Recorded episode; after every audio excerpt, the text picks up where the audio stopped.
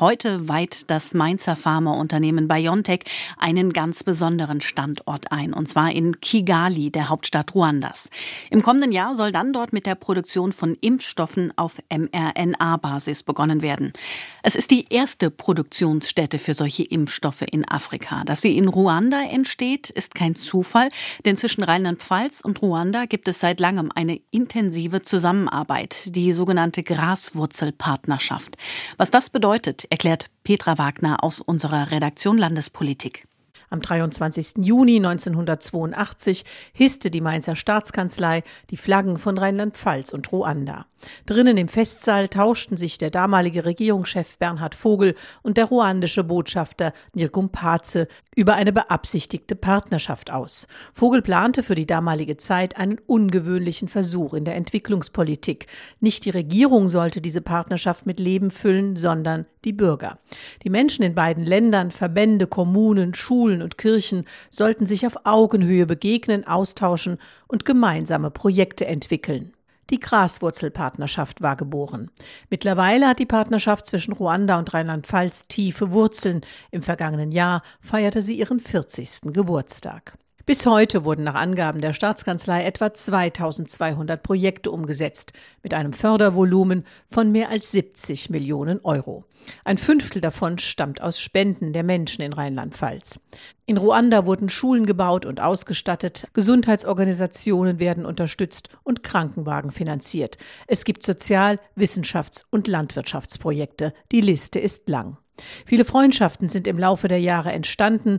Im Schnitt reisen allein in jedem Schuljahr fünf bis zehn Schulklassen nach Ruanda und fast ebenso viele kommen nach Rheinland-Pfalz.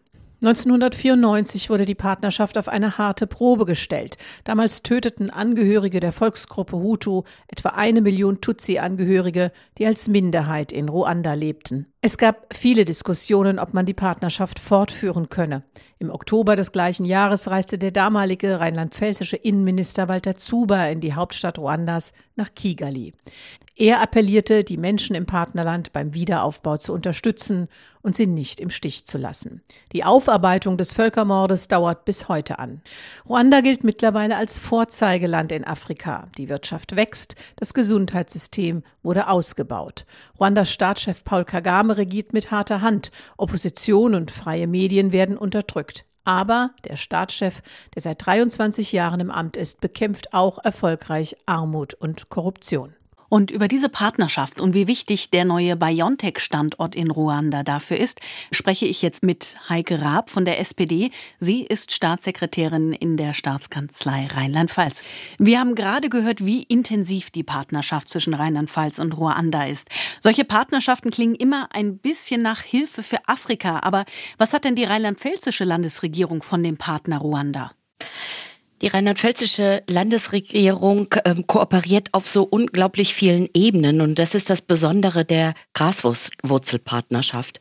180 Schulen, 40 Kommunen, 50 Vereine, 12 Vereine, sieben Universitäten, die Handwerkskammer der Zoo Landau. Ich könnte die Liste fortsetzen. Es ist eine Partnerschaft zwischen Unternehmen, zwischen Menschen auf Augenhöhe und das ist sehr, sehr unterschiedlich. Das ist nicht einfach Entwicklungshilfe, die woanders hingegeben wird und man führt ein Projekt durch, sondern hier begegnen sich auch Menschen, die ähm, die Entwicklung des ländlichen Raumes, die Nachhaltigkeit, alles das nach vorne bringen wollen.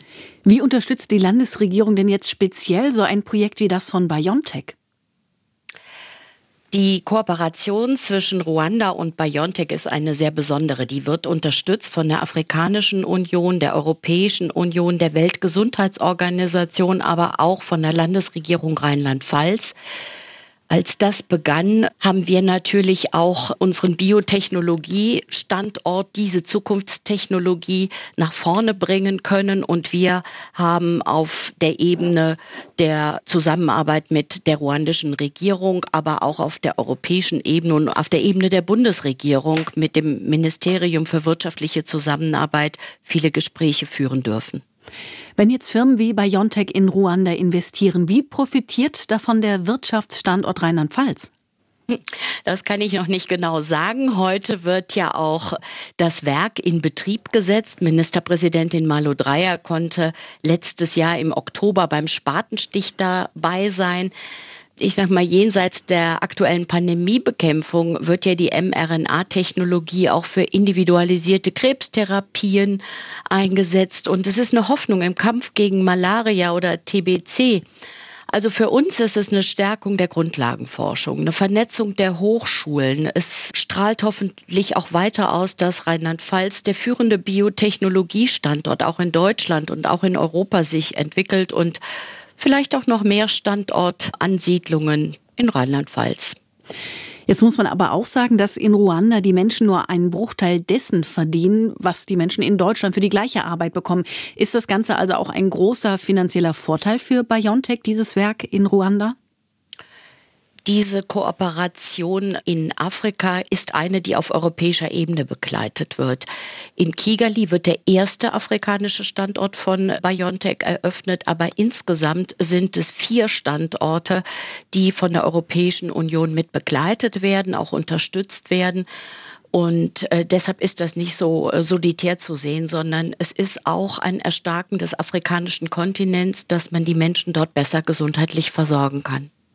Wir haben es gerade schon im Beitrag gehört. Meinungsäußerungen in Ruanda werden stark eingeschränkt. Menschenrechtler und Journalisten werden bei ihrer Arbeit behindert. Wie schwierig ist das für Sie als Landesregierung, dann mit so einem Land eine Partnerschaft zu haben? Wir haben eine Graswurzelpartnerschaft. Der Partnerschaftsverein Ruanda Rheinland-Pfalz, der Vorsitzende ist Norbert Neuser. Die Landrätin Anke Ballstein ähm, äh, ist Stellvertreterin und dort haben wir viele, viele Mitglieder aus den unterschiedlichen Organisationen, die eben diese ganzen Projekte, die Sie genannt haben und die Partner, die ich eben genannt habe, unterstützen und die das auch mit Leben erfüllen. Wir haben einen Begegnungsfonds, da fahren auch Schülerinnen und Schüler aus Rheinland-Pfalz hin. Das heißt, unsere Unterstützung ist eine von Mensch zu Mensch, eben Graswurzelpartnerschaft. Wir haben mit der Regierung äh, von Ruanda auch Kontakte, aber die Partnerschaft mit Ruanda wird in erster Linie vom Verein getragen. Die interessantesten Interviews zu den spannendsten Themen des Tages. Das ist SWR aktuell im Gespräch. Jetzt in der ARD Audiothek abonnieren.